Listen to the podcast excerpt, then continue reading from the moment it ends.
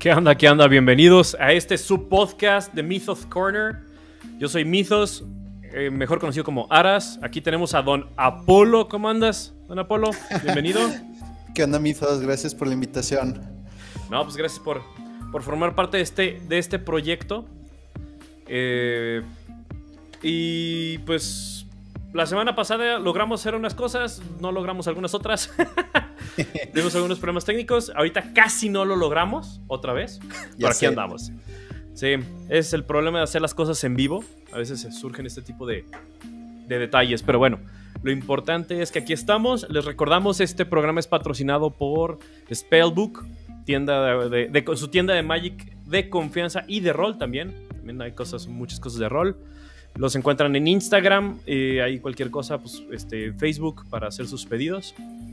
Entonces, todo bien. Y pues normalmente, don Apolo, empezamos con qué guiqueadas hemos hecho en las últimas dos semanas, o sea, del último podcast a la fecha. Bueno, en mi uh. caso, tú en tu caso, ¿qué, hace, qué has estado haciendo, viendo, jugando? Híjole, eh, no sé si cuente como geek, pero no sé si supiste que justo el domingo acaba de terminar las Olimpiadas de invierno en Beijing 2022. Y prácticamente todo este mes de febrero me la pasé viendo eh, eventos de juegos de, invierno. O sea, este esquí, patinaje de velocidad. Fue en China, ¿no? Eh, en Beijing, así es, 2022. Y pues por suerte eh, lo podemos ver en, ¿cómo se llama esto? Marca Claro. Y suben todos los videos a YouTube eh, tanto en vivo y se quedan grabados y entonces, este, como eran en, en la madrugada, pues obviamente no, no me iba a levantar a verlos en vivo, entonces este, ya cuando me despertaba me ponía a ver este, todo lo que quedaba grabado, los eventos y sirve que así ya te puedes brincar este... Eh, pues el downtime que hay en los eventos o si ves que algún equipo está chocando ya mejor te lo brincas y pasas al siguiente y así. Entonces, ese fue todo mi mes de, febrero y pues la verdad no, no jugué, no, no vi nada más que puros olímpicos. Ahí sí que respiré la, vibra olímpica, como le llaman. Ya, pues sí te da mucho, ¿no? De ver ese tipo de cosas. O sea, en las Olimpiadas andas igual. ah, sí. mucho ver este la parte de los deportes. Sí, y los, los mundiales también. Aparte de las Olimpiadas de verano. Un cambio a la vida regular, ¿no? Oh, sí. Yo fíjate que he estado jugando poco desde noviembre, pero hace dos semanas precisamente retomé, más bien empecé Metroid Dread. Muy bien. Para alguien que no es plataformero ni de Metroidvanias, que de hecho ahorita vamos a tocar precisamente ese tema. Oh, sí. para que me corrijas todo este rollo. Eh, me está costando mucho trabajo. O sea, hinches robotcitos sí me están partiendo mi, queso, me, cuesta mucho trabajo. Pero pues ahí va, ahí va el reto, está interesante, está, está bastante divertido. Pues. Pero de cosas geeks es realmente lo único, de hecho, además de la recomendación de la vez pasada de Vox Machina, The Legend of Vox, ah, Machina. Esa es también otra de las cosillas que, he estado viendo. Está poca madre. Todavía no veo los últimos tres porque me voy a traumar porque son los últimos tres antes de la segunda temporada en diciembre. Ah, todavía falta. No, todavía falta. o sea, cuando dice cuando muy pronto, diciembre. Entonces es como de, lo veo, no lo veo, me lo chiquiteo, me lo trago. Pero ok, bueno, vamos al primer bloque enorme de esta conversación de normal. Sabemos que nuestro principal tema es Magic. Y platicando con algunos compañeros, algunos amigos que, con los que juego, me preguntaban, oye, ¿y por qué no tocas el tema de cómo optimizar o cómo estabilizar un deck, no? Y llegamos a, llegué a la conclusión de que, pues va, me late, ¿no? O sea, yo crecí viendo The Command Sound. Es, eh, de hecho, este episodio está inspirado en el trabajo que han realizado estas personas, Jimmy y Josh, por años. Yo tengo seis años siguiéndolos. Entonces, no es 100% mi crédito. De hecho, la base y toda la información es de ellos directamente. O sea, les recomiendo que lo sigan, de Command Zone. Eh, sin embargo, hay algunos comentarios adicionales que están adaptados a cómo se juega en México o cómo se vive el Magic en México, porque el contexto de Magic en Estados Unidos es muy diferente, ¿no? O sea, es completamente diferente. O sea, lo que es común encontrar allá, aquí es a veces hasta raro. y muchas veces hay, hay, cosas que son hasta imposibles de conseguir, ¿no? Fuera del meta, o sea, fuera del meta de los decks de estándar, moderno y todo ese tipo de cosas que ya hablamos la vez pasada, eh, encontrar cosas muy específicas aquí en México es complicado. Allá nada más te metes a una página, le dices y al día siguiente ya está en tu casa. ¿no? o en el mismo, o en tu mismo local game store, ahí está, en tu tienda de, Magic de la esquina, ¿no? Eh, tienen muchas más opciones. Y acá lo que se juega, lo que se intercambia entre jugadores es muy diferente a, lo que se vive allá. Entonces adapté esa parte, pero básicamente el backbone de información viene directamente de, Jimmy Josh, ¿no? O sea, yo no tengo gran cosa que ver ahí.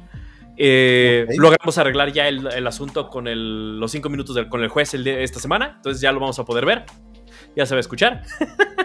entonces, eh, ya, es un error que no pudimos saber la vez pasada, pero entonces, pues comenzamos. Entonces, normalmente el proceso de armar un deck de Commander específicamente, pues son 100 cartas, ¿no? O sea, son 100 cartas, quítale este, tierras y todo eso, entonces hay ahí un... Este... Hay, hay, hay, un par de situaciones, sorry, es que me distraje con, un mensaje que me salió de acá. entonces, eh, entonces vamos a empezar con los grandes rubros, ¿no? Eh, necesitamos. O sea, lo importante en Magic son las tierras, es lo más importante. Entonces, entre más tierras atemporales tengamos, o sea, solo tienes permiso de bajar de normal una por turno. Pero si tú sigues el esquema de nada más pones una tierra y robas una carta por turno, pues nada más por esa lógica podrías jugar un spell por turno mientras tengas opciones en tu mano, si no te vas a acabar la mano y nada más estás hacia el tiro, ¿no? A ver qué sale. ¿no? Entonces, eh, yo creo que los dos rubros más, más importantes de lo que tenemos en Magic es, o en un deck de Commander, es el card draw, o sea, el card advantage, que yo le llamo, y la rampa. ¿Qué son estas, cada una de estas cosas? La rampa nos va a permitir bajar más tierras en un turno. ¿Sí? Ok. ¿Sí? Entonces, a ver, este, eh, para alguien que no conoce mucho Magic, ¿qué significa eso de bajar una tierra? Ok. Entonces, estoy, estoy compartiendo mi pantalla para poderlo ser más claro. Ok. Entonces, tú tienes una tierra, o sea, cada turno tienes permiso de bajar una tierra, ¿no? Ajá. Entonces, tú bajas en tu turno uno, bajas una tierra. Eh, existen artefactos que te permiten hacer esto de otra manera, por ejemplo, Sol Ring. En turno 1 bajas una tierra y pones el Soul Ring, ¿no? Te cuesta un maná y ya te da dos. Entonces, para tu turno 2, tú ya tienes tres manas disponibles más la tierra que bajes. Ok. ¿Sí? Eso, eso se le llama rampear, es ramp. ¿De dónde viene? la verdad es que no sabemos, pero lo más probable es que sea de ramp and growth. es uno de los más viejos que hay. ¿Qué hace esta cosa? Le pagas dos manás para ir por una tierra básica y la pones en el campo. Entonces vamos a suponer que bajas eh, dos tierras, en tu turno 1 pones una tierra, tu turno 2 pones otra tierra, pagas dos, juegas Ramp and Growth, vas por otra tierra. Entonces en tu turno 3, con la tierra que bajes de turno ya tienes 4. Entonces ya estás un turno adelante. Ok. De todos. ¿Sí? Entonces, ahora imagínate hacer eso por 3 o 4 turnos consecutivos. Pues vas 4 o 5 turnos adelante. Entonces los primeros turnos siempre son de rampa, ¿no? O sea, siempre es este buscar la manera de agarrar ventajas. ¿Sí? de eso se trata Commander. Entonces, y, está muy ligado a la parte de card advantage o la parte de card draw. ¿Por qué? Porque pues de nada te sirve tener todo el maná del mundo si no tienes nada que hacer con él. Mm, ok. ¿Sí? Entonces, si nada más estás robando una carta por turno, pues te vas a quedar sin gasolina, ¿no? O sea, es como tener un Ferrari y no le pones gas no, te va a llevar ni a la esquina, ¿no? Entonces, este... Ahí ya tenemos algunas personas viéndonos. Bienvenidos a los que nos están viendo, a los que nos están escuchando. Muchas, muchas gracias. eh, entonces, esos dos puntos van muy de la mano, ¿no? Entonces, lo que nos recomienda de Command Zone es tener de 10 a 12 eh, spells o cosas que nos den rampa, que nos permitan acelerar nuestro, nuestro maná, ¿sí? Ya sea mediante artefactos, este, mediante spells como, digo, ramp and growth, este... Hay uno, hay uno específicamente en blanco el que, el, ¿sí? que si bien no los pone a juego, es uno de los también es uno de los más, era de los más caros cuando yo empecé a jugar, en 100 dólares. Eh, va de tutorial y por lo menos no pierdes tu. O sea, nunca haces un miss land drop. O sea, nunca vas a perder la oportunidad de bajar una tierra cada turno. ¿Sí? Pero hay otro que es Archeomancer's Map. Que cada vez que alguien juega una tierra, si tú tienes menos, puedes bajarlas en juego. Entonces, son de esas cartas que te van a permitir eh, mantener una estabilidad en tu deck, ¿no? Entonces, de cartas de rampa, o sea, que te permiten acelerar tu juego, se recomiendan entre 10 y 12. Obviamente, si tienes un deck de Lands Matter, o sea, de Landfall, que cada vez que bajas hay triggers, ¿no? Como Omnath. ¿Sí? O sea, Omnath este, es, Ahorita es el más famoso.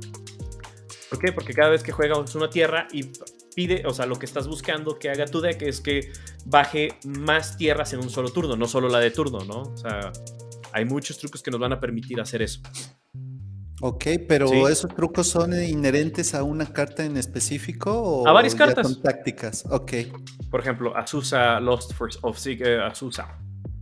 Ay, Azusa. ¿Sí?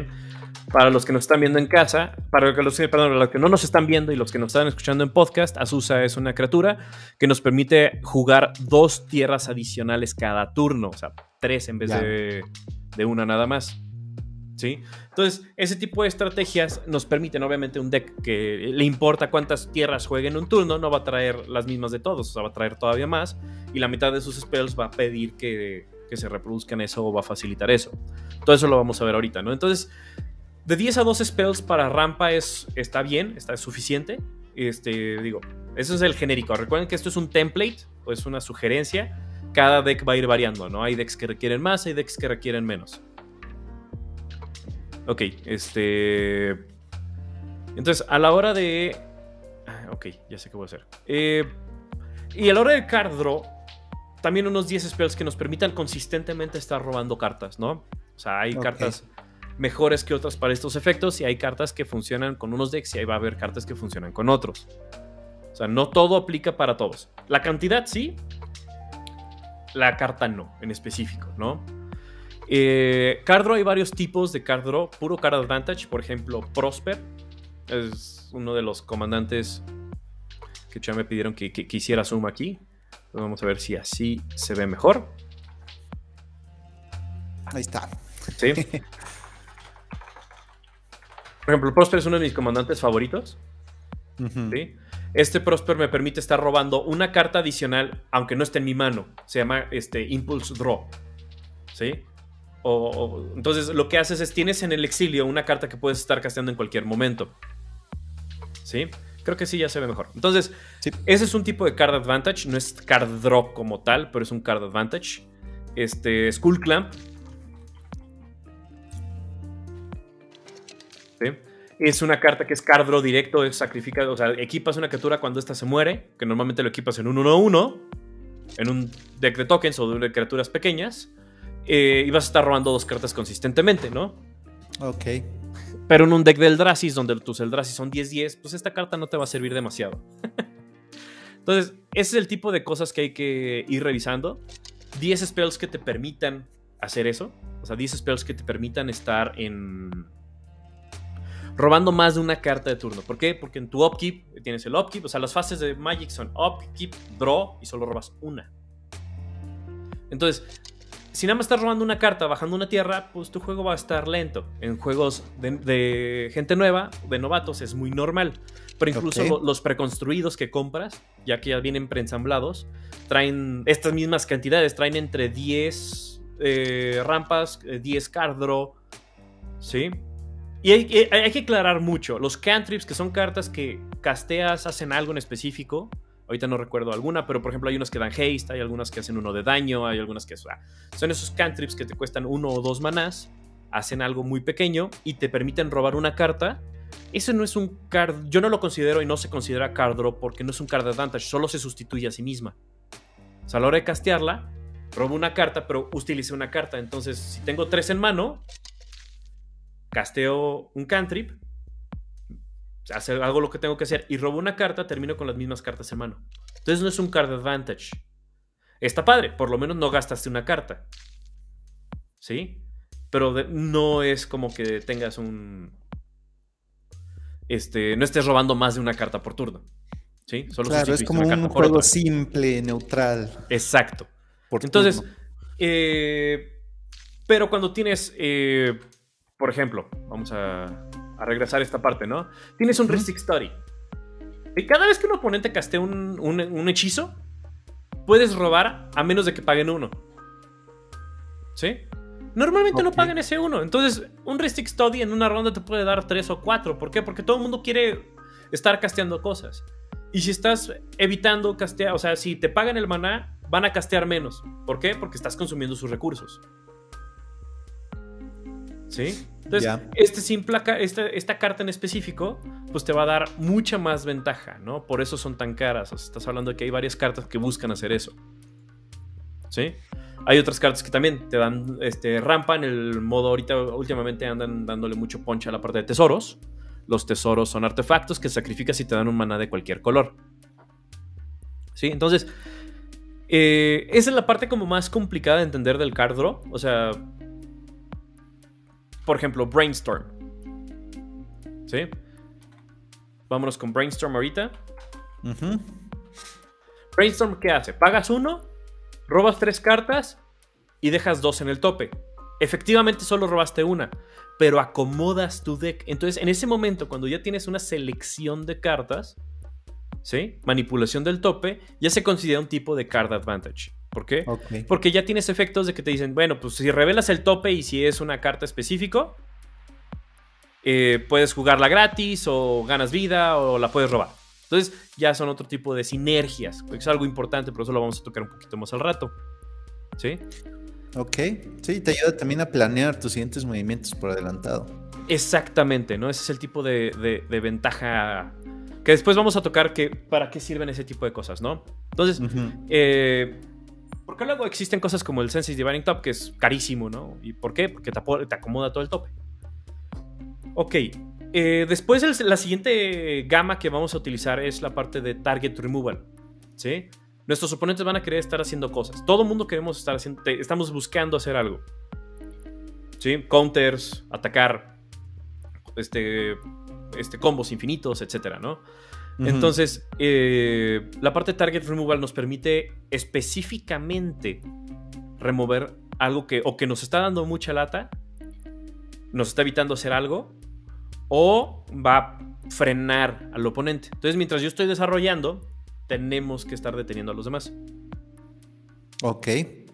Entonces, de este Target Removal también se recomiendan unos 10 a 12, dependiendo específicamente qué hacen. Y no son cartas únicas, hay cartas que hacen lo mismo dos o tres veces, o sea, que hacen dos o tres cosas al mismo tiempo, que es lo que se busca, ¿no? O sea, matar dos pájaros de un tiro. ¿Sí? Eh, el target removal es también muy variado, o sea, puede ir desde counters a destruye algo en específico, como Reclamation Sage, ¿no? O sea, Reclamation Sage entra y destruye un artefacto. Es un spot ah, removal, además de tener un, una criatura ahí, ¿no? Sí, entonces son ese tipo de cosas que nos permiten, eh, o sea, por ejemplo, si tenemos una, o sea, si el oponente tiene una Chromas Memorial, todas sus criaturas tienen Flying, First Strike, Vigilance, Trample, Haste y protección de negro y, o sea, está cabrón, ¿no? O sea, les da protección, les da evasión, les da un montón de cosas. ¿Qué es lo que buscas? ¿Sabes qué? Pues con mi Reclamation Sage, adiós. ¿Sí? Totalmente. Porque se está volviendo loco y me va, me va a aplastar. Sí, les quitas ventaja. Oye, ¿y no hay este artefactos que evitan que mates otros artefactos? ¿Que los destruyas? Sí, el más conocido de todos ellos. Y de hecho a mí me encanta estarlo jugando. ok. Es el Dark Steel Forge. ¿Sí? Todos mis artefactos que yo controlo son indestructibles. Ah, mira, nada más. Sí. ¿Y eso no cuesta mucho jugarlo? ¿Es algo que Nueve maneras, sí, cuesta bastante. Pero siempre hay maneras de no gastarlo. ¿Sí? Pero bueno, ese es un tema un poco más complejo porque requieres de sinergias. Por ejemplo, yo lo que hago normalmente es lo, este, lo descarto por cualquier cosa, por looting o lo que... Hay unos efectos que me dicen, ¿sabes qué? Roba dos cartas y tira una. Ok. ¿Sí? Entonces, eh, y hay en un deck de artefactos, ¿sabes qué? Sobre todo cuando juegas rojo, es sacrifica un artefacto de juego y regresa uno del cementerio a juego. ¿Sí? O sea, Daretti hace esa chamba, por ejemplo. Yo lo hago mucho con Daretti. Hay otras maneras de hacerlo, pero Daretti. Daretti. sí, Daretti. ¿Sí? Este cuate me dice: sacrifica un artefacto. Si lo haces, regresa un artefacto del cementerio al campo. Entonces yo hago uso un artefacto que quiere morir para darme una carta. Ok. Y eh, efectivamente eh, robo una carta. Robo una carta y además, en vez de pagar 9 manás por un Dark Steel Forge, pues, ¿qué hago? Lo pago gratis, no me costó maná. ¿Sí? Entonces, ese es el tipo de cosas que eh, son parte de la estrategia, ¿no? La sinergia que dices. La sinergia, exactamente, ¿no? Entonces, ahora, después de la parte de target removal, de, de, quitarnos, es una de las cosas que más ha cambiado en los últimos tiempos, en los últimos 4 o 5 años antes se jugaba en Commander mucho más board wipes, que es nuestra siguiente parte. Que es un board wipe? Es eliminar todo del campo, ya sea todo en absoluto, o todas las criaturas, o todos los artefactos, o todos los encantamientos, o todos los tokens, o todos los no tokens. ¿Sí? Dependiendo de lo que estés haciendo, hay varios tipos de board wipes. Ya. Entonces, ese, ese, número de board wipes ha ido disminuyendo porque solo hace, alarga los juegos. Porque si tienes un combo infinito, si tienes un combo, un deck de combos, por ejemplo, que tienes dos o tres cartas que hace, o sea, para ganar necesitas dos o tres cartas. Si quitas una, pues ya las otras dos se vuelven un poco inútiles. Ya. ¿Sí? Entonces, el spot removal ha aumentado mucho, se duplicó en los últimos 4 o 5 años. O sea, de tener 4 o 5 eh, spot removal, o sea, este target removal, ya tienes 10 a 12. Ok. Entonces, y cuando eso aumenta, por ejemplo, yo conozco a un amigo que se llama Hugo. Ese güey juega casi en los 18 a 20. Se vuelve muy opresivo el juego. ¿Sí? O sea, ¿por qué? Porque normalmente tienes tanto removal que no vas a permitir que nadie haga nada. Ah, comprendo. Pero eso no significa que tú tampoco vas a poder hacer muchas cosas o ya depende de cómo tengas armado el deck. Depende de cómo tengas armado el deck. Y ese es el problema. Cuando le dedicas, cuando vamos, en el competitivo, en la parte de CEDH, Ajá. Es, eh, que es la parte ya súper competitiva de Commander, estás buscando ganar en turno 4. O sea, los decks están diseñados para convear en turno 4. Entonces estás hablando de que son muy, muy rápidos.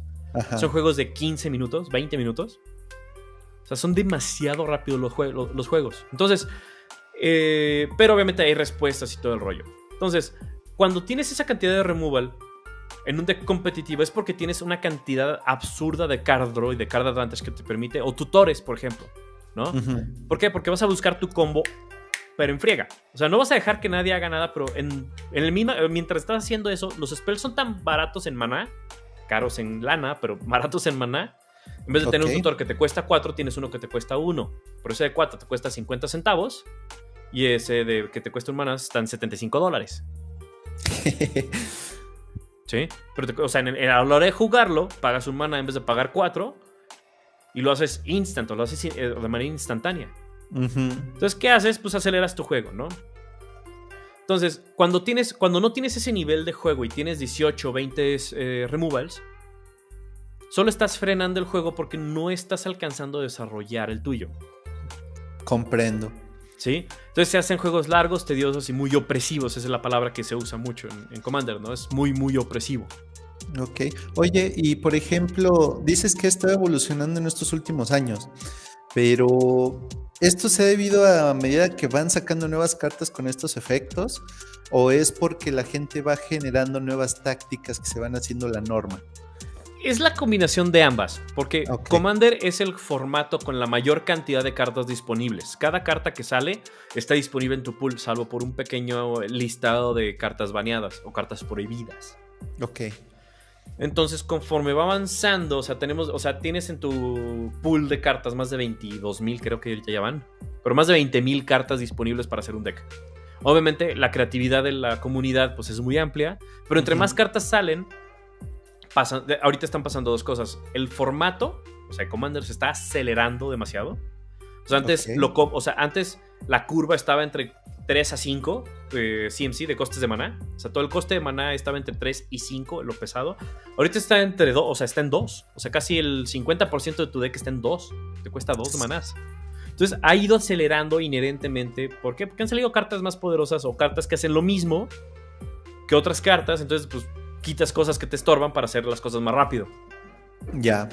Entonces es básicamente inherente a seguir sacando más cartas, ¿no? Entonces. Totalmente. Ahora, eh, los board wipes siempre es bueno tener un par. Tampoco ir overboard, salvo algunas excepciones, y ahorita voy a tocar unos ejemplos.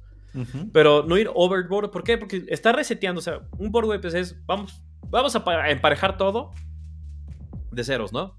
Vamos a ceros. Vamos a borrar todo. ¿Por qué? Porque alguien ya se salió de control, o hay dos o tres ya saliéndose de control, y uno medio atrás, o todos ya están vueltos locos. Vámonos para atrás, ¿no? el botón de emergencia que resetea todo. Ándale, el, el, botón de reset. Obviamente hay, este, por ejemplo, esos, esos son como, este, Damnation. ¿Sí? Destruimos todas las criaturas. Completamente todas y no se pueden regenerar a la fregada. Vamos a todo. Ninguna criatura queda. ¿No? Es que hay un montón de indestructibles. ¿Sabes qué? Vamos a exiliar todas las criaturas. O todos los artefactos. O todos los encantamientos. O todos los planeswalkers. ¿Qué significa exile? Exilio. Ok, cuando tú destruyes algo se va al cementerio. Ajá. Cuando lo exilias se va a una zona que no tienes acceso. ¿Y por qué? Porque hay mucho graveyard recursion. O sea, el cementerio puedes jugar, es una zona que puedes interactuar con el cementerio. Ok. ¿Sí? Y en el exilio hay pocas cartas en todo Magic que pueden interactuar con el exilio trayéndolas de regreso. Pero son muy poquitas. ¿Sí? Entonces, ¿sabes qué? Toda la fregada. ¿Por qué? Porque ya todo se está saliendo de control. Pero también existe eh, board wipes de un solo lado. El más famoso y, es uno de los más caros es Cyclonic Rift. Está padre la carta, por lo menos. está increíble. O sea, la verdad es que la imagen es una de las mejores. Para mí es una de las mejores imágenes que hay. Sí. No la mejor, pero está muy fregona, ¿no? ¿Qué hace? Por sí sola, dices, pues no hace mucho, regresa un non-land permanent. Pero cuando le pagas, el, o sea, más mana, o sea, es muy versátil. Le pagas 7, cambias target por all, entonces regresas todo lo que no sea tierra, que yo no controlo, a las manos de sus propietarios. Entonces, ¿qué haces? Tú te quedas con tu tablero intacto y todo el mundo se queda sin nada. Ya. ¿Sí? Wow. Entonces, no, pues sí, pero eso es nada más con el Overload, ¿no? Eso es con el Overload, pero cuesta 7. O sea, vamos, en Commander eso lo logras en turno 4. Ok. ¿Sí? Por ejemplo, eh, en negro eh, eh, existe esta carta que a mí me gusta mucho, Destruir todas las criaturas que yo no controlo. Entonces, es, este, es un board wipe de un solo lado, ¿no? Limpias el campo de, de, un solo lado, obviamente quedando tú en ventaja. Entonces, de, esos de, ese tipo de cartas que solo limpian campo, traer más de, personalmente, dos. Hay decks que solo traen uno. Vaya. ¿Sí? Para mí. ¿Por qué? Porque solo es en emergencias, no solo está reseteando porque alguien hizo algo bien chingón y ya no quieres que nadie haga nada, ¿no? entonces, yo, yo siempre sugiero traer dos. El Command Zone dice 3-4, pero yo he visto que con 3-4, imagínate, una mesa de 4 que traigan 3-4, este, pues valiendo gorro, ¿no? Oh, sí. sí. Hay otros todavía más agresivos, como Obliterate, ¿no? Obliterate este, destruye absolutamente todo. Tierras, artefactos. Bueno, no es cierto. Eh, encantamientos no. Los encantamientos se quedan. Ah, ya, sí, eso dice. Y no puede ser contraatacado, o sea, es inevitable. Exactamente, no puede ser contrariado, es totalmente inevitable. Hay maneras alrededor de eso, pero eh, el tema de las tierras es un tema muy particular. Ese es un tema para otro, otro, otro día. ¿Por qué? Porque las tierras en la parte casual, o sea, si tú te vas a, por ejemplo, a un GP, a un Grand Prix en Estados Unidos o en cualquier otro lado, uno oficial, mientras no sea CEDH, mientras sea casual, mientras no sea competitivo, nadie acepta jugar con un destruye tierras. O sea, un deck de Mass Land Destruction, nadie lo va a ver bien. Pero si juegas nada más para destruir una tierra en específico, porque a veces las tierras se vuelven muy, muy, muy, muy pesadas. Un Gaia's Cradle, por ejemplo, que te da un mana por cada tierra que controlas, por cada criatura que controlas, pues se puede poner muy loco muy rápido. ¿Sí? Ya. Entonces, y, el último etapa de, de, O sea, llevamos ya 10 a 12 cartas de rampa, 10 cartas de draw, 10 a 12 target removals y 2 a 4 board waves. Personalmente sugiero 2. Ajá. Personalmente yo prefiero 10 nada más de rampa y 10, 12 de card draw, pero eso ya es mucho el estilo individual. O sea, yo soy una persona que es súper adicta al valor, ¿no? Entonces estar al card advantage para mí es para mí es lo más divertido. Puedo no ganar, pero mientras mi deck esté circulando, me vale gorro. Yo me divierto. ok. Ganar o perder para mí no, no, no afecta la diversión. ¿Sí? Y el último factor muy, muy grande es la parte de las tierras. ¿Cuántas tierras vas a traer en el deck? La recomendación va de 35 a 38, sin embargo, en lo personal, casi nunca subo ni bajo de 34. 34 es el promedio de tierras que yo traigo en todos mis decks. Hay un par de excepciones donde le bajé a 32 y hay otros casos donde traigo 35, 36. Jamás he cargado con 38. ¿Sí? Ok. Pero de Command Zone, que son, de hecho, ellos forman parte del comité de reglas de, de Wizards of the Coast. O sea, es el comité de reglas en el que Wizards of the Coast se, basa para poder hacer el reglamento. Entonces, ellos sugieren de 35 a 38. Personalmente nunca necesitamos de 34. ¿Sí? Ok. Luego, eso, eso nos lleva, nos deja con un promedio de 30 cartas para el resto del, del deck. ¿Sí? Entonces, entre esas 30 cartas, ¿qué es lo que vamos a hacer? ¿No? Porque estamos hablando de optimizar el deck. Estamos hablando de optimización completo del deck. ¿no? Entonces, es, es responder unas, un par de preguntas específicas, ¿no? ¿Qué es lo que quiere hacer mi deck? Y normalmente el deck responde a el comandante. ¿Sí? Ok. Por ejemplo, Fin de Fangbearer, ¿no? Este cuate tiene una criatura verde, uno incoloro y uno verde, por una legendaria humano warrior 1-3. Tiene Death Touch. Death Touch es una palabra clave que es cada vez que esta criatura hace daño de combate, o da un daño, perdón, daño a una criatura, esa criatura se muere. Así sea uno y esa criatura sea 20-20. Mientras no sea indestructible, se muere. Y cuando una criatura que yo controlo con Death Touch hace daño comandante a un jugador, ese jugador tiene dos contadores de veneno. Ya. Entonces, esa es una estrategia que quiere hacer este deck. Este deck que quiere tener un montón de Death Touch para meter este Infect. Infect es una estrategia de ganar porque eh, en Commander tienes 40 de vida. Si tienes 11 de veneno, estás muerto. No importa que tengas un millón de vida. Si tienes 11 contadores de veneno, está, o sea, pierdes el juego, ya estás muerto.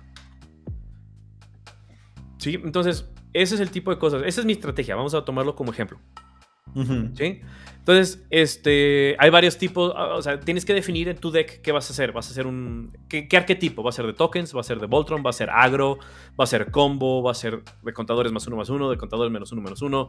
Etcétera, etcétera, ¿no? Entonces, es el tipo de cosas que tienes que definir a la hora de construir tu deck. ¿Sí? Alguien me decía un día, eh, no, pues es que la estrategia de mi deck es reventar tierras. Ok, ¿cómo vas a ganar? ¿no? O sea, tu estrategia tiene que responder dos cosas. ¿Qué quiere hacer mi deck y cómo vas a ganar?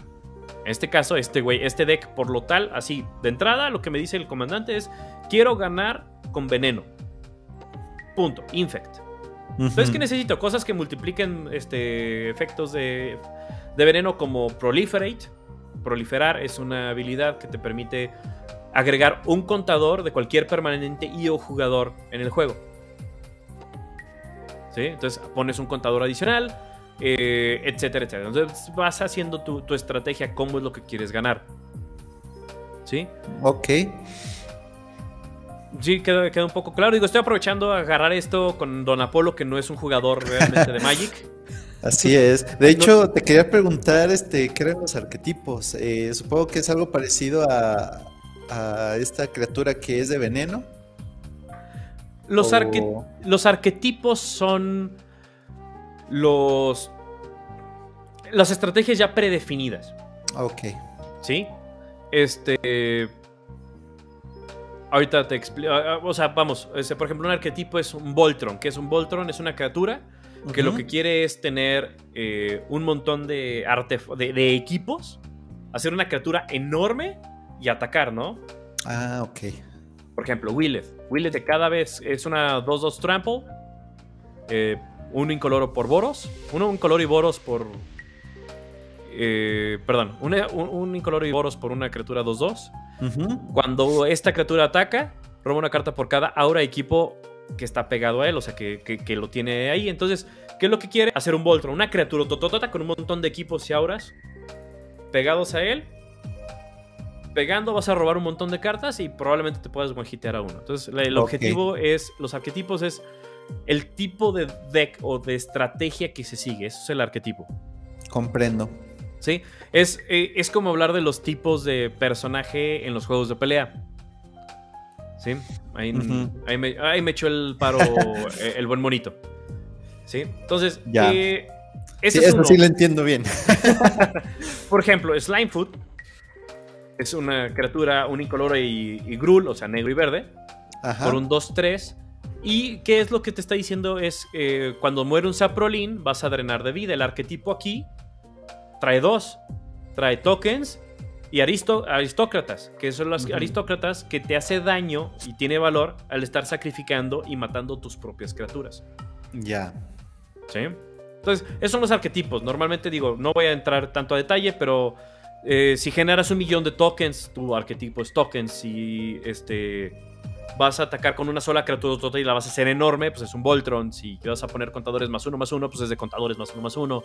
Si pones tokens, eh, perdón, si pones este efectos de voy a sacrificar mis criaturas para hacer daño o para robar cartas, eso ya es este aristócratas, ¿no? Ok. Entonces todo se basa en cómo quieres ganar el juego con la carta que quieres es, usar. ¿Qué es lo que quieres que haga el deck? Ya. Obviamente lo que quieres que haga el deck te va a facilitar tus win conditions. Y siempre vas a tener una que otra carta, ¿no? O sea, una carta que yo aborrezco. ¿Por qué? ¿Porque te la sacan mucho o...? No, porque se me hace la manera más piñata de ganar. Es Approach ah, Second Son. Eh, es una muy buena carta. Es una, un, side, un win condition adicional, una, segunda opción de, de ganar. Si lo casteas por segunda vez, ganas el juego. Oh, en automático en automático. ¿Sí? Entonces, casteas esa cosa, lo pones abajo, eh, en el séptima posición, y cuando lo vuelvas a, castear, ganas el juego. Ok. Sí, entonces. Supongo que si quieres counterear este tipo de estrategias, debes tener algo para evitarlo, ¿no? Que era el enfoque de lo que mencionabas antes. Exactamente, un, un removal específico para esto. Literal, es un counter spell. Ok. ¿Sí? Counter target spell. Entonces no dejas que, que, entre, no entras que sea absolutamente nada, ¿no? O sea, no, dejas no lo dejas jugar. Ok. Oye, y ahora este, me entró la duda. Ajá. Eh, supongo que en un Grand Prix usualmente ya mucha gente se conoce y ya saben más o menos cómo juegan. Pero si tú, por ejemplo, eh, vas sin conocer a nadie y sin saber qué estrategia van a usar, eh, ¿tomas en cuenta de alguna forma el actor de tu oponente para hacer tu deck? No, Ocupas tus decks. Y es una pregunta importante, probablemente lo, vamos a profundizar en el siguiente episodio, creo que es algo muy interesante. Ok. Pero hay algo, en, o sea, en Commander existen algo que se definieron hace muchos años como Power Levels. O sea, tú puedes catalogar tu deck en cierto nivel de, poder para... Y tú llegas y sabes que mi deck quiere ganar en turno 14, 15 o es súper casual o es este Power Level, ya es como lenguaje conocido. Ok. Este, es por ejemplo como si va como en como los niveles de juego en un videojuego. ¿Sí? Lo pones en modo fácil, en modo experto, en modo veterano o en modo nightmare. Ok. ¿Sí? Entonces, existe el catálogo de, Power Levels va del 1 al 10. Ya. ¿Sí? Pero eso, eso yo creo que va a ser el siguiente tema del siguiente podcast. Pero tú llegas y dices, ¿sabes qué? Este está alrededor de 3 o 4, o de 5 o 6, o sabes que este es un 9 o 10 porque es un CDH y me vale gorro y lo único que quiero es ganar. Ok. Entonces, ese, así es como se mide y se tiene ese tipo de conversaciones. Ahora, Comprendo. la última categoría que voy a tocar, el, que vamos a tocar el día de hoy, es una categoría y una, y una sugerencia o un número mágico, ¿no? Es cómo elegir las cartas adecuadas para mi deck. ¿Sí? Hay números mágicos. Eh, no los, estos específicos no los voy a tocar, solo voy a mencionar consideraciones a los decks. Eh, además de la estrategia principal, necesitas tener. O sea, tienes cartas que hacen su cosa, como Reclamation Sage, como hace rato, ¿no? Eh, tienes. Ese, él llega, hace lo mismo, hace lo suyo por sí solo, no necesitas nada de nadie. ¿Sí? Pero cuando tienes algo como un Panaharmonicon,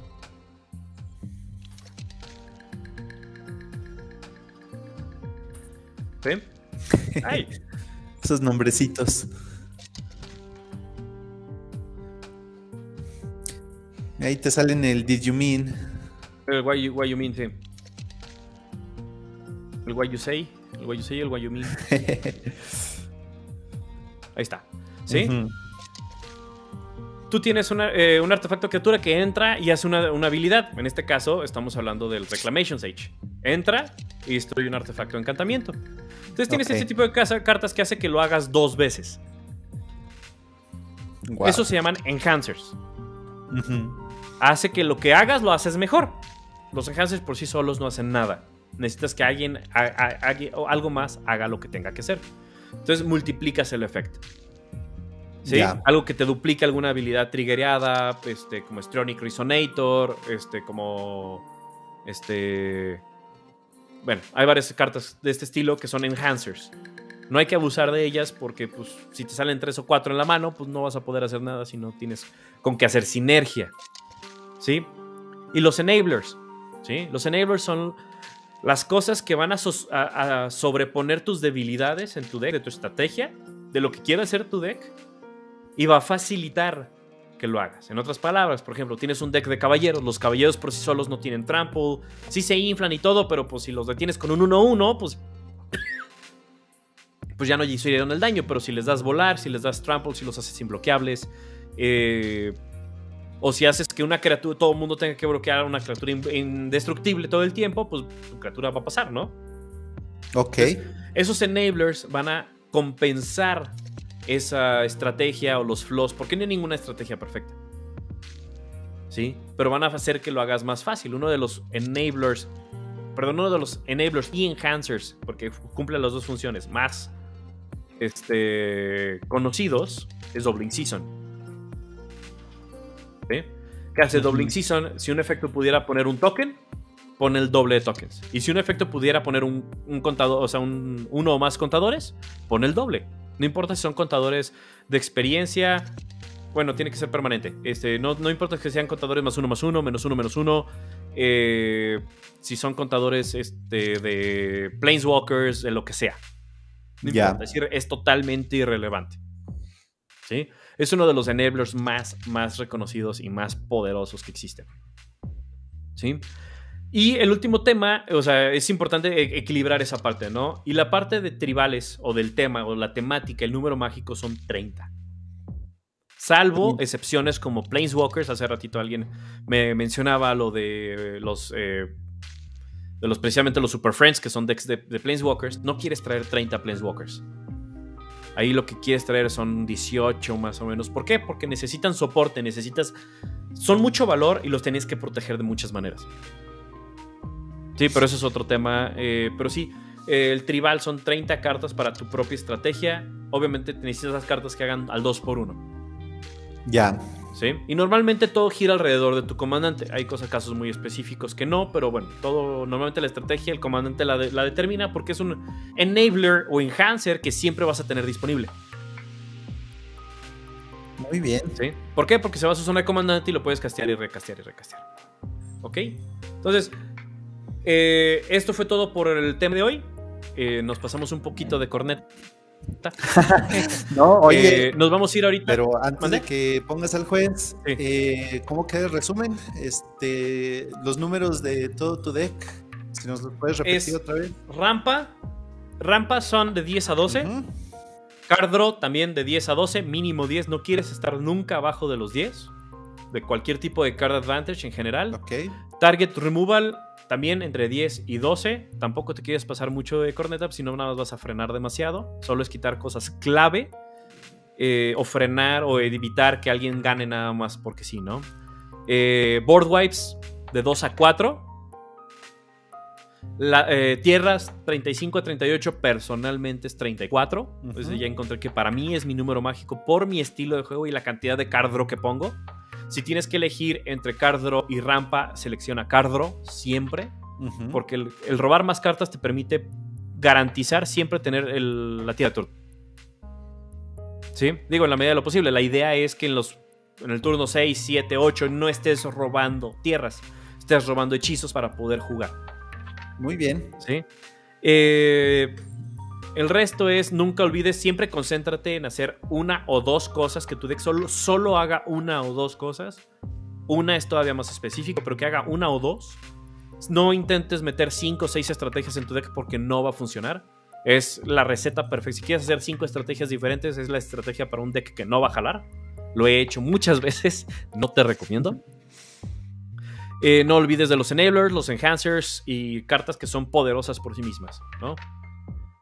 Y no olvides, siempre traen un win condition. Si vas a frenar mucho el juego, porque vas a traer 18, 20 removal específicos, trata que tus win conditions sean lo suficientemente rápidos para no tener un, un juego de 3 horas sin que nadie haga nada, ¿no?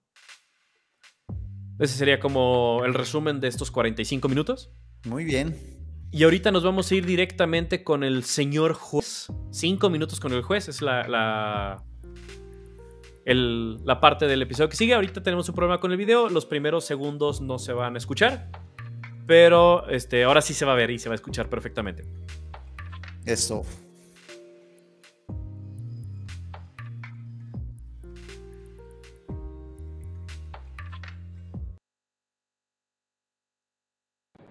Pues revisando estrategias, ¿no? Vamos a hablar el día de hoy de un pequeño incidente que tuvimos en un evento, un torneo casual, obviamente con todas las medidas sanitarias que se nos piden. Y la cuestión fue que al ser torneo casual, aquí en Tienda Spellbook decidimos hacer un torneo multiplayer de Commander con el agregado, del Cyborg, 10 cartas que podían meter antes de iniciar la partida y se jugó a, en sí fueron dos rondas, por la cantidad de jugadores, que fueron seis, fueron dos rondas, dos mesas de tres jugadores y los ganadores de cada ronda pasaban a jugar un uno contra uno para ganar el, premio.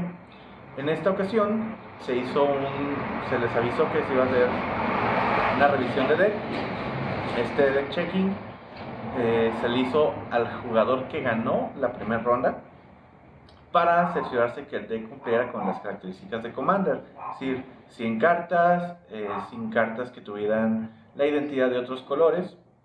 Y lo que revisamos, o al terminar la primera ronda de, de una de las mesas, hicimos esta revisión del deck y encontramos que el deck tenía en total 101 cartas, contando el comandante. Si bien el jugador es nuevo, eh, aprendió a jugar con algunos amigos que jugaban hace mucho tiempo, el formato Commander fue totalmente nuevo para él, pero lo que se hizo por decisión de eh, el dueño de la tienda, que estaba fungiendo en ese caso como juez, que soy yo, nombre es Oscar Lucio, y los demás jugadores se llegó al acuerdo que se podía repetir la ronda quitando una carta de ese deck.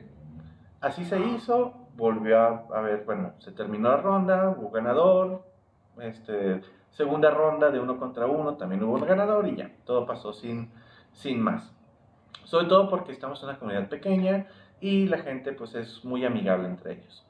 Pero algo que yo sí, este, ya hablando con los demás jugadores, es que en un torneo normal eso no ocurre o no se debe de, no debe ocurrir de esa manera. Porque en un torneo normal multiplayer son 8 jugadores y al hacer deck check, eh, pues descalificación. Al ser una sola ronda se descalifica. En un torneo regular de decks de estándar, pionero, moderno eh, o legacy o cualquier formato de, limitado, perdón, cualquier formato construido, se hace el deck check y si hay alguna irregularidad, se le da un game loss al jugador. El deck check se hace antes de iniciar la ronda. Es decir, inicia la ronda, se decide quién va a iniciar y antes de que los jugadores empiecen la ronda, después de revolver, presentar el deck al otro jugador, entonces se hace una pausa sobre una mesa o varias mesas, dependiendo del tamaño del evento, se recogen los decks, se, hace la eh, se contabilizan las cartas que concuerden con la lista que tiene ese jugador, que no tenga sideboard extra, que tenga las cartas que dice, entonces ese puede dar o va a dar un game loss. ¿Sí? Ha habido eventos en los que he fungido como juez, en que hemos encontrado variaciones en las listas que incluso puede llegar en un evento de moderno, un jugador que está jugando mono rojo presentó una lista que tenía 30 montañas, cuando realmente en el tenía 20. Al hablarlo con el juez principal, eh, llegamos a la deliberación que fue un error de anotar las listas, porque también era la primera vez que ese jugador hacía una lista y presentaba una lista en un torneo y solamente se le dio un game lost. Entonces, por hoy eso es todo. Espero estar con ustedes en próximas ocasiones. Por lo pronto seguiremos revisando estos decks y mejorando esta estrategia para verlos después. Pues ahí están los 5 minutos con el señor Don Juez, patrocinados por Spellbook. Recuerden que este programa está patrocinado por Spellbook, su tienda de confianza en cosas geek. Eh, y pues bueno, recordemos ahorita que Commander o la intención de, de, hacer este tipo de, de, podcast, de contenido, es recordar que Commander es un formato primariamente casual, ¿no? Sí existe CDH, pero no es el formato que personalmente juegue. No me alcanza el dinero, son decks muy caros. y este, nos enfocamos en más en la parte casual de, de Commander, ¿no? Recordemos que aquí en México es mucho lo que se consigue en tu zona. Es, sí se puede comprar en línea y todo, pero es mucho lo que se puede llegar a conseguir. Sí, entonces, pero bueno, eso fue todo por la parte de Magic. Ahora vamos a la... casi nos llevamos la hora. ya vi. No, creí, no creí que nos fuéramos a llevar tanto, pero bueno. Entonces, vamos al, al verdadero asunto que nos llevó a, a invitar aquí a don Apolo, don Apolonio. Este. El verdadero plataformero del grupo de los enfermos. Que por ahí anda el enfermo mayor. Dicen. Este. El verdadero plataformero del grupo. Probablemente solo igualado por el mismísimo Germano. Probablemente. Eso estará por verse. Eh, pero bueno, el tema de hoy es juegos de plataforma, ¿no? Vamos a ver qué onda, qué son, qué no son los juegos de plataforma. Para ignorantes como yo, me mencionaron plataforma. Y dije, ah, pues mira, Metroidvanias. Y, uh, y luego, luego Apolo dijo, no, no. Entonces, este, ahorita Don Apolo nos va a quitar lo ignorantes, vamos a cotorrear. Eh, y vamos a ver, y probablemente hayamos jugado plataformeros, eh, juegos de plataforma sin saberlo, ¿no? Entonces, no sé. A ver, Don Apolo, ¿qué son los juegos como tal de plataforma? ¿Cuál es la definición o cómo es lo que como lo plantearías tú? Ya, mira. Pues para que un videojuego pueda ser considerado como plataformas, eh, creo que es indispensable que el personaje que tú controlas pueda brincar, así tal cual.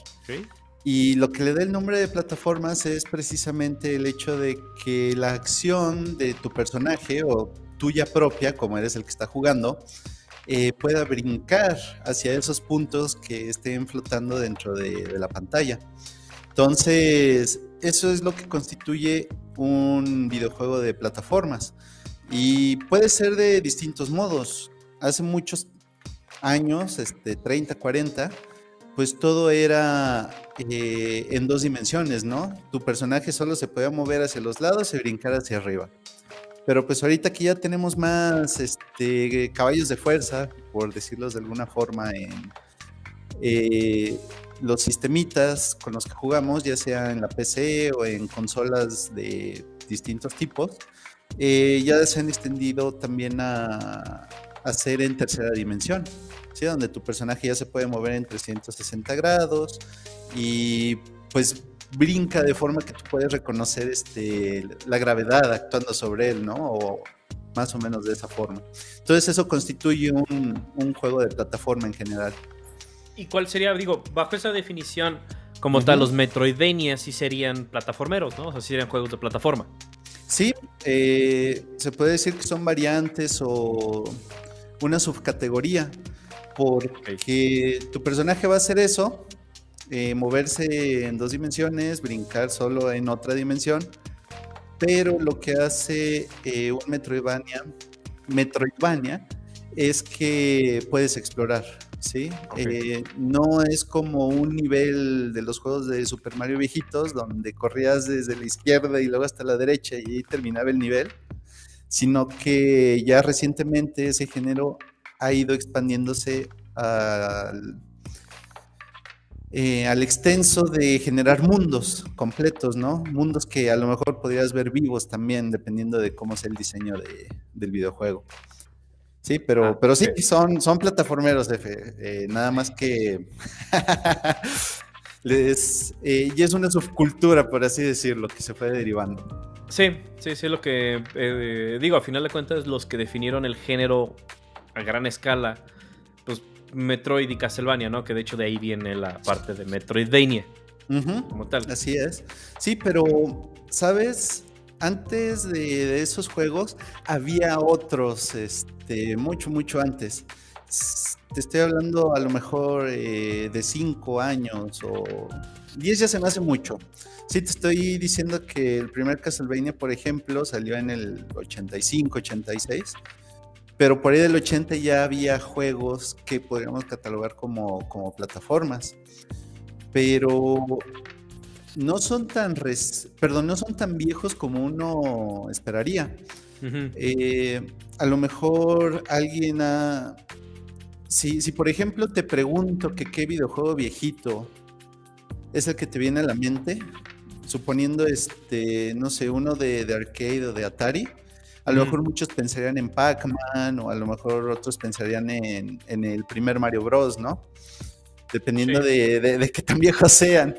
O Donkey Kong, ¿no? O sea, yo me acuerdo que, o sea, tenía, o sea, bajo esa premisa estar esquivando los barriles. Ah, sí, totalmente. Del NES. Sí, de hecho. Desde ese me acuerdo del NES.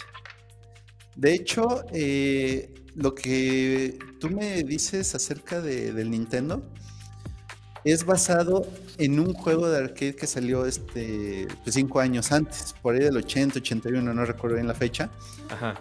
Pero eh, Donkey Kong está catalogado como el primer juego de plataformas tal y como lo conocemos. Sí, o sea, literalmente no había juegos antes de, de Donkey Kong que pudieran considerarse como de plataformas. ¿Y por qué? Eh, más que nada porque el concepto de que un personaje brincara mientras tú lo controlabas era muy limitado. O sea, había juegos como... Eh, hay uno en, en, Atari que se llama Frog o se llama Fly. Literalmente tú nada más oprimías el botón del Atari para que tu rana brincara en un este en un arco y mientras estaba brincando, tú picabas otra vez el botón para que sacara la lengua e intentara sacar este. Perdón, intentara comerse moscas que estaban volando arriba. O sea, antes, antes de, Donkey Kong, yo creo que eso era lo más que, que se podía hacer en, en ese tipo de plataformas muy limitadas. Y si no eran tan limitadas, también era este porque la gente todavía no empezaba a explotar la creatividad, ¿no? Pero así de, ¿qué puedo hacer? Vamos a hacer el, el sapito que brinca y se come cosas. Y ahí está el juego. Eh, rompe tu, tu, high score. ya. Sí. Entonces, eh, los juegos de plataforma empezaron a, crecer a partir de allí, de, Donkey Kong. Y pues como tú sabes, fue Nintendo el que hizo ese videojuego para empezar.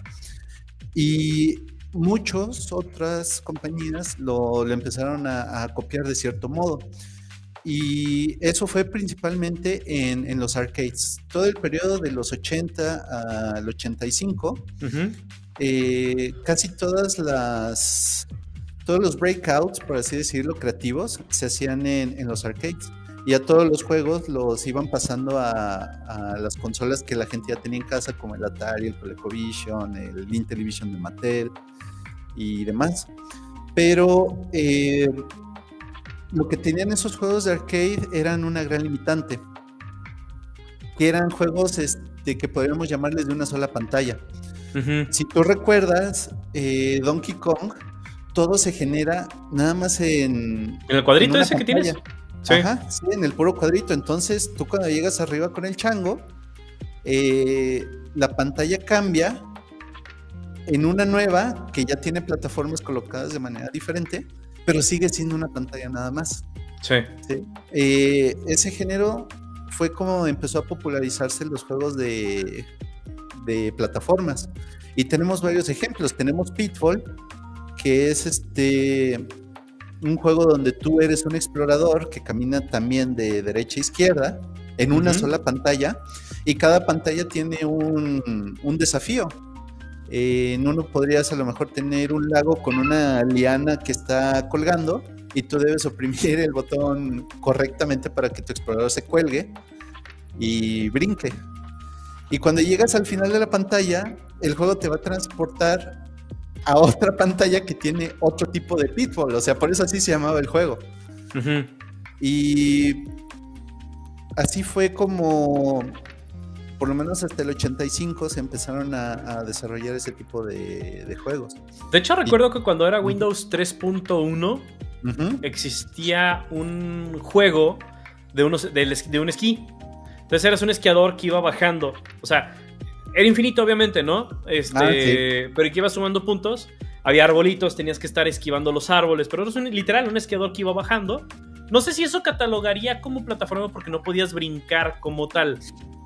Pero si tenías, por ejemplo, de repente llegaba el Yeti y si no lo esquivabas, te comía. Ah, sí. Sí. No recuerdo ni cómo se eh, llama el juego. La verdad, dudo que sea considerado juego de plataforma. A lo mejor este lo podríamos poner como side scroller. Ok. Así tal cual. Que vendría siendo como el dinosaurio de Google cuando se te va el internet. Ándale, sí, este, nada más va caminando así sin, sin hacer nada, ¿no? Sí. Por ejemplo. Entonces, eh, pues ya cuando las arcades empezaron a cimentar este tipo de, juegos, se empezaron a dar este, las evoluciones, ¿no? Y, ahora que mencionas el juego del Yeti, la primera evolución que se dio en los juegos de plataforma fue precisamente el scrolling. Eh, ¿A qué nos referimos con scrolling? Si ustedes recuerdan Super Mario, que yo creo que aquí todo el mundo ha jugado este Super Mario, o si no, por lo menos Flappy Bird para gente más joven que nos escucha, eh, ustedes van a ver que la pantalla va siguiendo a tu personaje a medida que tú este, lo vas controlando. Aunque no lo crean, hace 40 años eso era una gran evolución porque ahora que la pantalla te seguía a tu personaje, ya no tenías que esperar a llegar al borde de la pantalla para ser transportado a una nueva. Entonces, eh, de los primeros juegos que empezaron a hacerse así fue eh, uno que se llama Pac-Land, que después del éxito que tuvo el juego original de Pac-Man y Miss Pac-Man, le sacaron este mucha merchandise, eh, le sacaron programas de televisión, se hizo súper famoso la, la mascota cómics, ¿no? Creo personaje. Sí, un buen de cosas. Y este juego de Pac-Land estaba basado en la serie de, de televisión, donde eh, Pac-Man y Miss Pac-Man tienen una familia y pues andan en situaciones tipo los picapiedra o más o menos de ese tipo, ¿no? Entonces, Eh, juegos como ese empezaron a mover la pantalla junto con tu personaje y eso hacía que el juego se hiciera como más inmersivo. O sea, como Mario, como el Mario 1. Ándale. sea, como Mario 1, que, o sea, vas, bueno, de hecho, todos los Marios 1, 2 y 3 que salieron en, NES, ¿no? O sea, que vas avanzando y. Pero solo tienes. Volvemos al mismo. Es una sola pantalla que va haciendo. Que dices que ese. Ah, pues tiene, sentido, ¿no? El scrolling. Sí, no, no sé cómo, cómo traducir eso al español, pero. Sí, se va moviendo la pantalla junto con tu personaje. Eh, y de hecho, este, ahora que mencionas Mario 1, cabe recalcar que estás hablando de Super Mario 1. Sí, estoy hablando de Super Mario 1. Si me pongo muy técnico y hablas de, Mario Bros, el que salió en las arcades, ese también era plataformera y era de los que nada más tenían una sola pantalla. Ya. No sé si recuerdes que es un juego donde tú controlas a Mario o a Luigi, que de hecho fue el primer juego en toda la vida donde salió Luigi, eh, donde hay unos tubos verdes en cada esquina de la, de la izquierda y de la derecha, donde van saliendo muchos este, tortuguitas y monstruos. Que de hecho hicieron un minijuego dentro de Super Mario Bros. 3. Ajá, así es. Sí. sí. ese fue el primer juego donde salieron Mario y Luigi ya con sus nombres eh, que tienen hasta la fecha. Y pues a partir de ahí ya se empezó a, derivar otro tipo de, de, juegos, como uno de Popeye, que mucho tiempo intentó Nintendo hacer este un juego de Popeye hasta que lo lograron. Y es más ¿De Popeye el marino, literal? Sí, de Popeye el marino. De hecho, Donkey Kong originalmente iba a ser de Popeye, pero Nintendo no alcanzó a conseguir la, licencia a tiempo. Le surgió sacar un juego porque tenían muchas máquinas obsoletas. Era de Popeye con Brutus. Ajá, así es. Y de hecho, de ahí salió la idea, o sea, tenemos al héroe, a la dama en peligro y al gigantón que, los bulea a los dos, ¿no? Ya. Entonces, este, de ahí salió Super Mario. Ya, entonces básicamente Bowser solo existió sino hasta Super Mario Bros. Hasta Super Mario Bros. Es correcto. Sí, y eso salió porque eh, los villanos en el juego de Mario Bros. de arcade eran tortugas.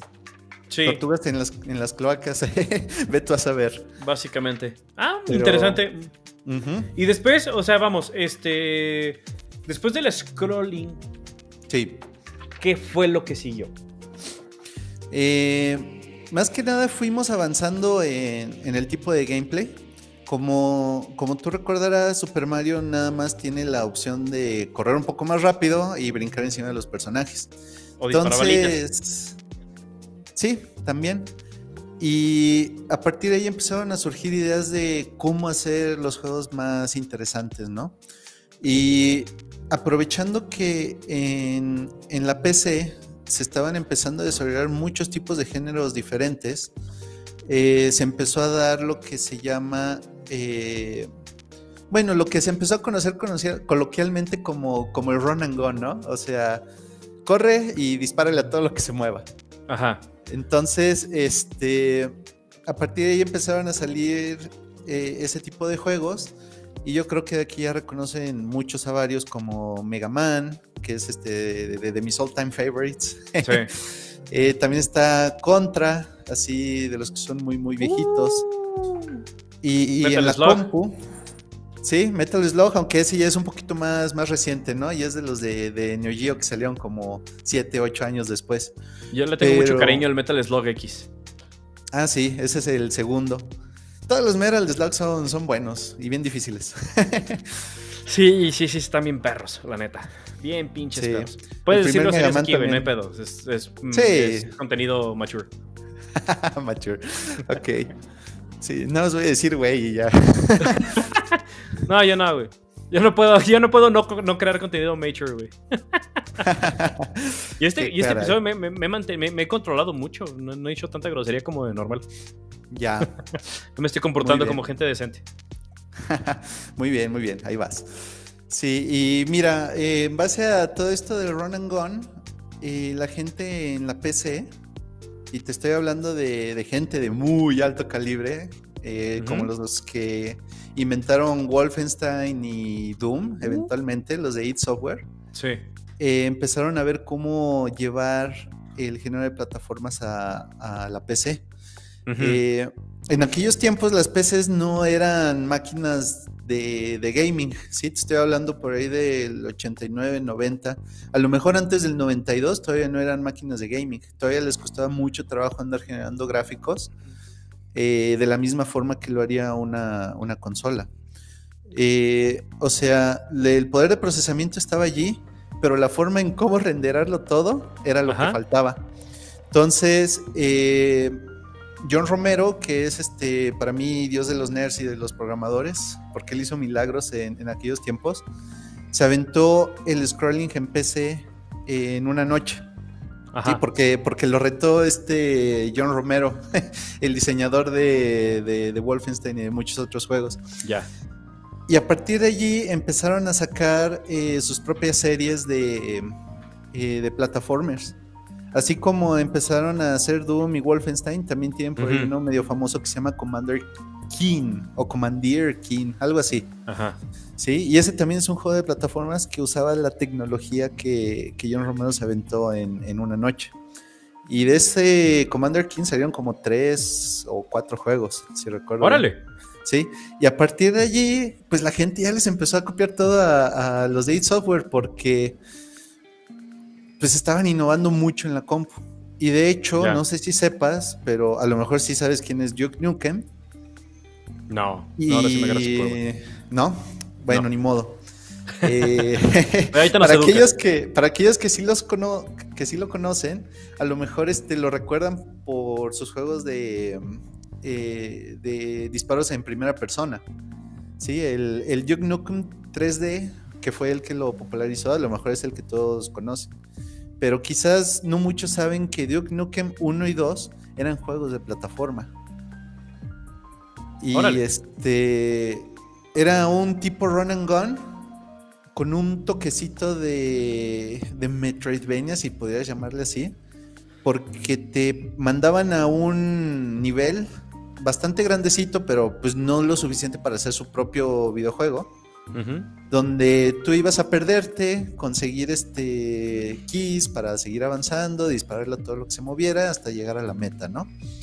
Entonces eh, se fue dando la evolución con este personaje hasta llegar a lo que muchos, pero CF no, conocemos.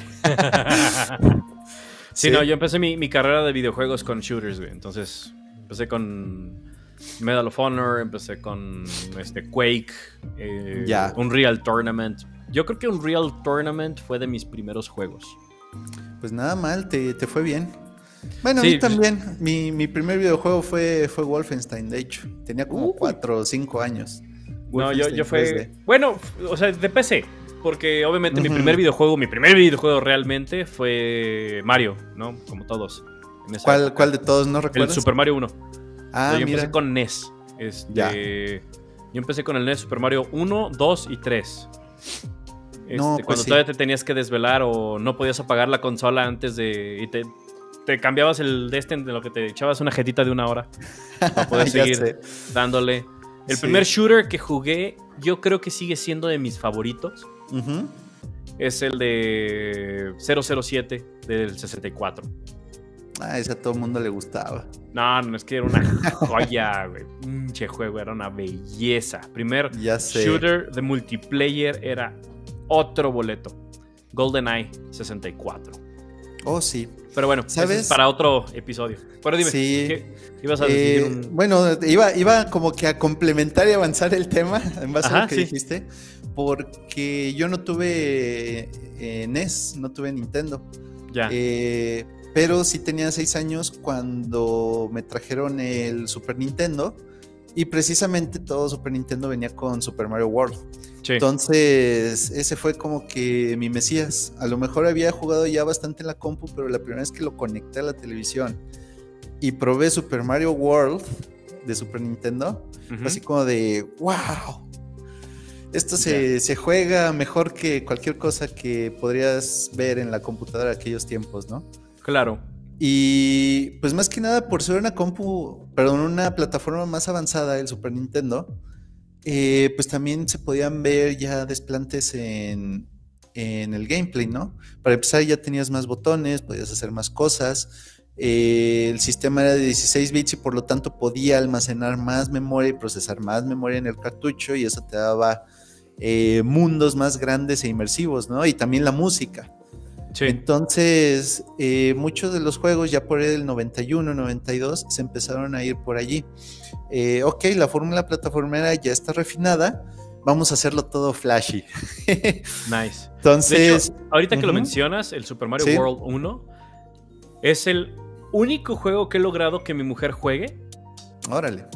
Este, a ella le encanta ese juego. De hecho, lo juego, se lo acabó. O sea, me robó el Switch, creo que tres semanas. Tres semanas y se lo acabó. Se lo reventó Super Mario World 1 en el emulador.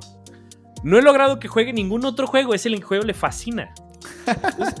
Eso, nos habla de la inversión que tenían ese nivel de, ese nivel de juegos, ¿no? O sea, totalmente. Creo, creo que en ese mismo de Super Mario World entra Kirby, entra pues algunos otros que, que sí es este como el mismo plataforma, el mismo scrolling, pero todavía un poco más inmersivo y que te pues más pues incluso hasta más complejo, ¿no? Digo, no tan complejo como Metal Slug, pero recordemos que Metal Slug y Contra estaban diseñados para maquinitas Ah, estaban lo suficientemente perros para que pudiera, o sea, estaban complicados para que pues le metieras más moneditas.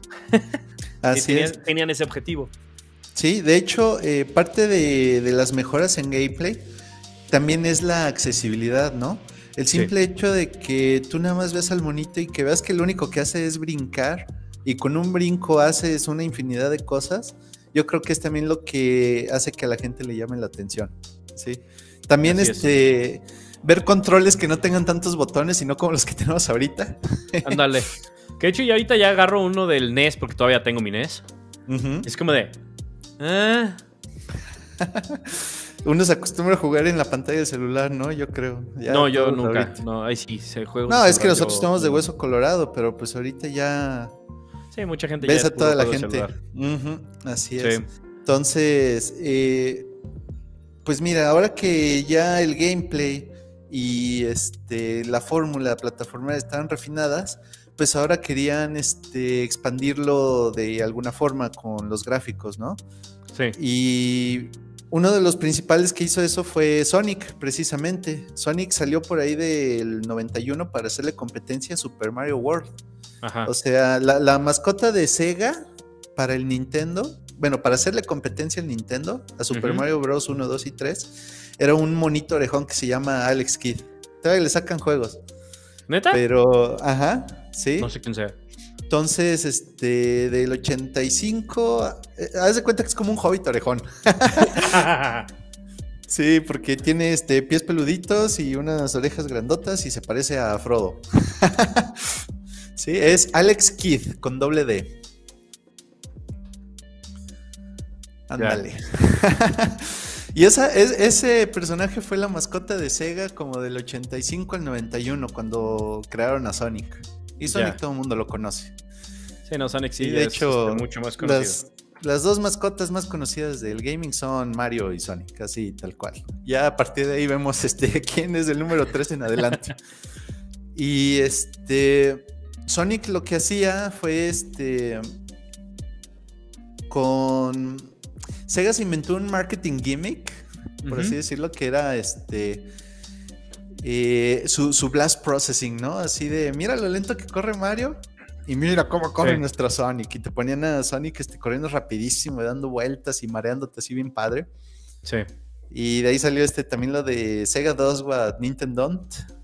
Aunque no sé si aquí en México se vivió, este, la verdad, Dudo mucho que eso nos haya tocado. Solo conocí a una persona que tenía un Sega Genesis comparada como a 15, 20 amigos que tenían un Super Nintendo. Mi primer consola como tal fue un Sega Master System. No era mío, Entonces solo podíamos jugar el de pistolas y el de navecita. Tenemos pistolas, navecitas y carreras de carros. De hecho, me, me hiciste acordarme de esa consola. De hecho, fue mi primer consola, de hecho, esa. Fue lo primero que jugué en videojuegos. No me acordaba, ¿eh? Eh, pero como era de mi papá, solo se podía jugar cuando él estaba. Entonces, cuando no, se guardaba y todo. Entonces, hasta que se pudrió. por, exceso de uso. Mira, nada más. Este, pero sí, el Sega Master System era un. O sea, creo que salió incluso hasta antes que el NES, ¿no? Mm, por ahí andaban. ¿No? Por ahí andaban. Sí, creo que el Nintendo salió como un año antes que el Master System. Pero ahí se dieron buena competencia. Sí. Entonces, eh, eh, después de que, bueno, ya, ya llegamos a Super Mario World, ya se hicieron super inmersivos. Eh, pregunta, ¿Super Mario 64 sigue siendo plataformero? Oh, sí. Porque todavía manejas a tu personaje, aunque ya no nada más en dos dimensiones, lo manejas en todo el espectro 3D que tiene profundidad y altura y amplitud, ¿no? Sí. Eh, pero tu personaje todavía brinca. Y los niveles todavía están diseñados para que utilices esos brincos para llegar a nuevos lugares, ya sea más lejos de ti o más arriba de ti.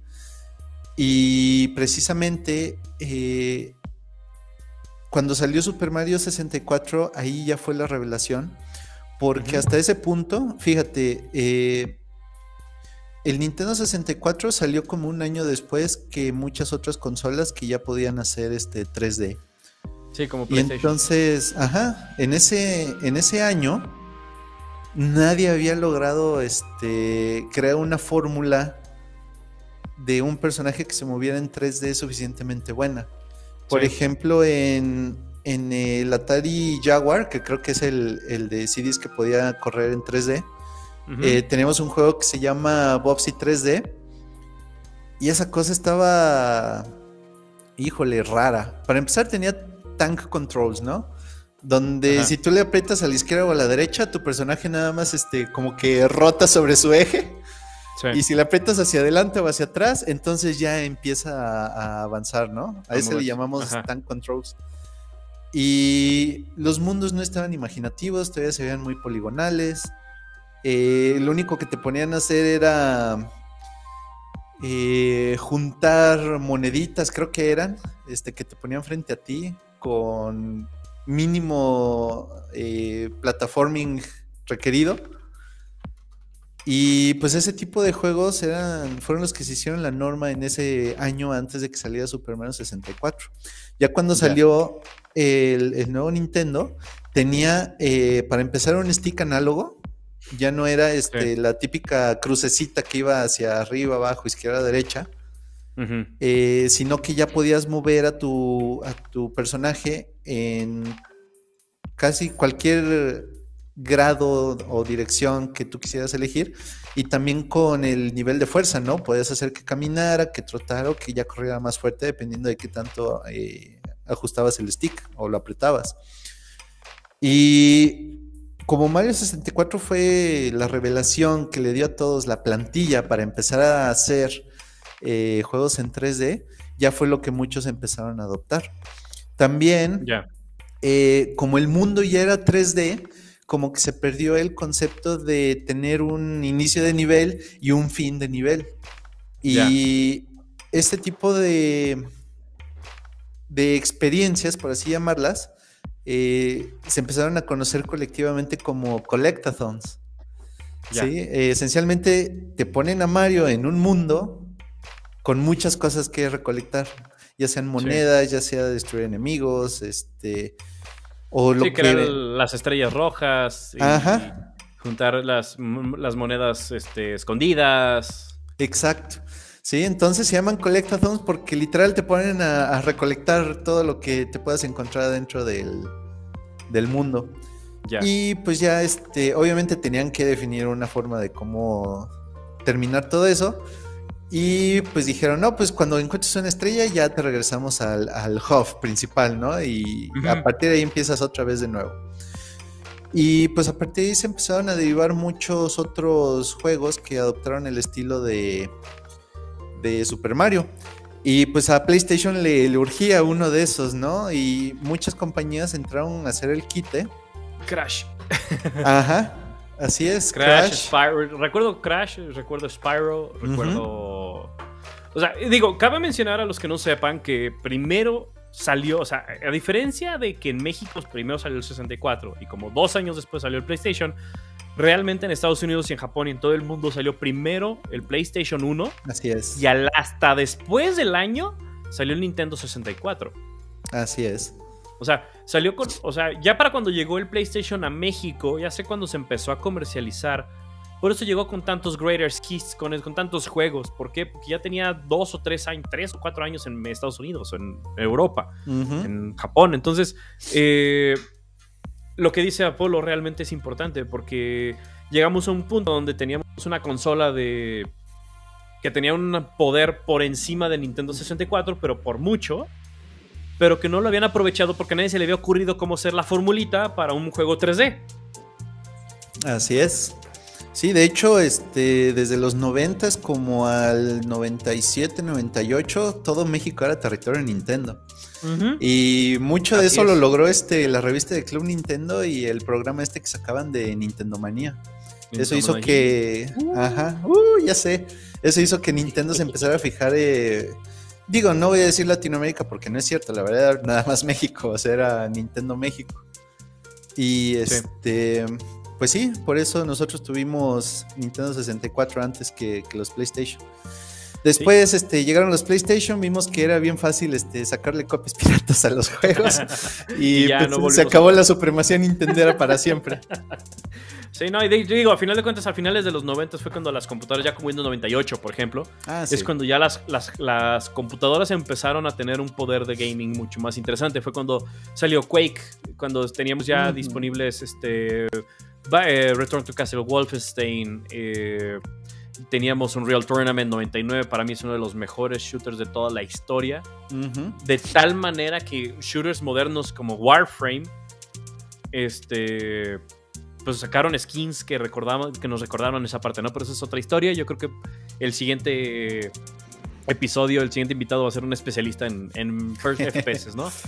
Muy bien. Entonces, entonces, ahorita, digo, hemos pasado por toda la historia por completo, ¿no? De los metro, de, toda la parte de plataforma.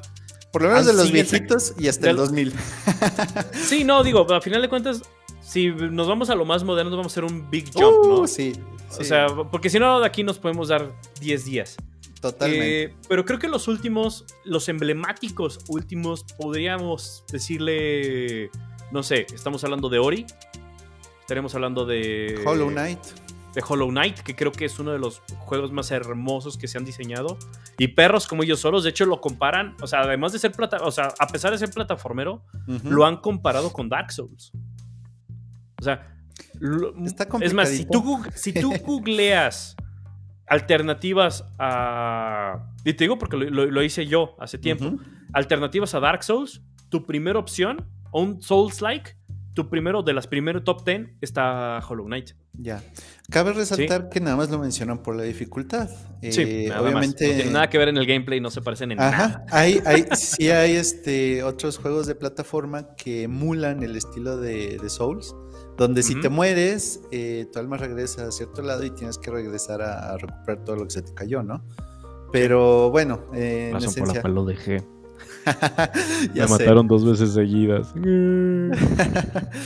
pero bueno, entonces, eh, pero creo que, por ejemplo, Ori, creo que es uno de los también plataformeros, este, pero creo que ya lo que estamos mencionando es cae más sobre el subgénero de Metroidvania. De Metroidvania, sí. Más de aventura, más de exploración.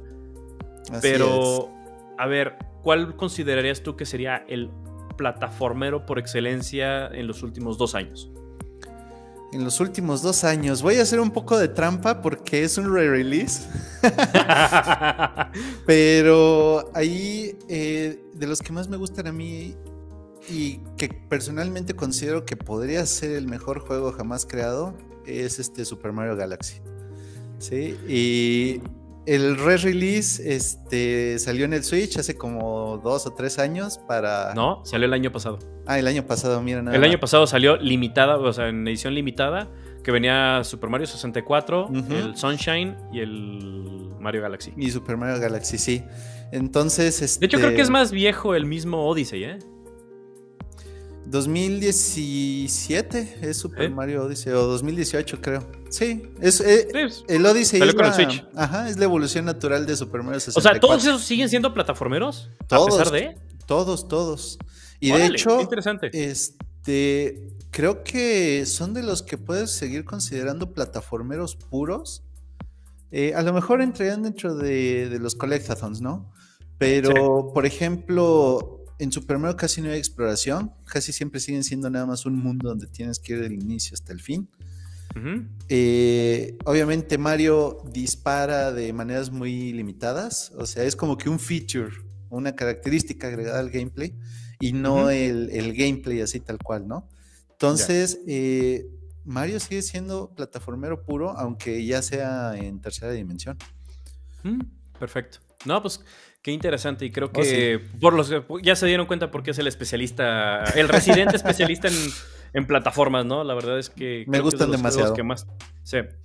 Digo, creo que de lo que hemos platicado tú y yo fuera de tiempo que tenemos conociéndonos, creo que es de lo que más juegas. Sí, de hecho. Este, porque también son muy cortos, entonces este, me puedo acabar uno en tres días y pasar al siguiente sin cansarme. Sí, este, digo, pero tienen su nivel de complejidad muy alto. Personalmente los considero un, verdadero reto. O sea, realmente considero que los juegos de plataforma son un verdadero reto para quienes no tenemos años y experiencia en eso. Entonces, no son juegos sencillos tampoco.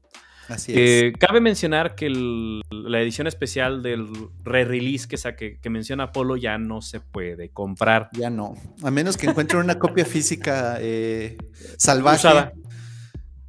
Sí, o algún remanente en alguna tienda departamental o tienda Pero ya son bien complicados. Probablemente. Digo, de repente, el otro día, hace como dos o tres meses, vi uno en Liverpool. Ah, pues Pero está. Corran todos en la zona de Aguascalientes. la verdad es que sí, son juegos que valen mucho, mucho la pena, ¿no? Este. Y bueno, eh, vámonos ahorita ya a la parte final de nuestro episodio. Me parece. Eh, Apolo, ¿qué les recomiendas a nuestros viewers del día de hoy y de los futuros viewers que vengan a ver este episodio en, Spotify, en, bueno, todas las plataformas de podcast que tenemos o en el mismo YouTube. Híjole, pues mira, pensé en recomendar primero algo, algo geek, pero luego pensé también en algo que me ha hecho mucho, mucho bien en los últimos este, seis meses, tanto en la pandemia y demás. Y eso es, este, pues la recomendación que todo el mundo te hace, ¿no? Eh, comer bien, dormir bien y hacer ejercicio. Entonces, este, comer bien, pues todos ya sabemos, ¿no? Este, lo mucho que, el mucho daño que nos hacen, este, las fritangas, las harinas, este, los azúcares, las sales. Entonces, este, hay que comer muchos vegetales, ya saben, eh, that's an understatement o overstatement, dependiendo de, de cómo lo vean. Eh, porque recuerden que eh, lo que nosotros somos son, este, yo diría que como 70% lo, lo, que comemos, 20% lo que nos movemos y el 10% este, lo bien que dormimos. Entonces, este, si no les gusta hacer ejercicio, eh, lo más que recomiendo es salir a caminar.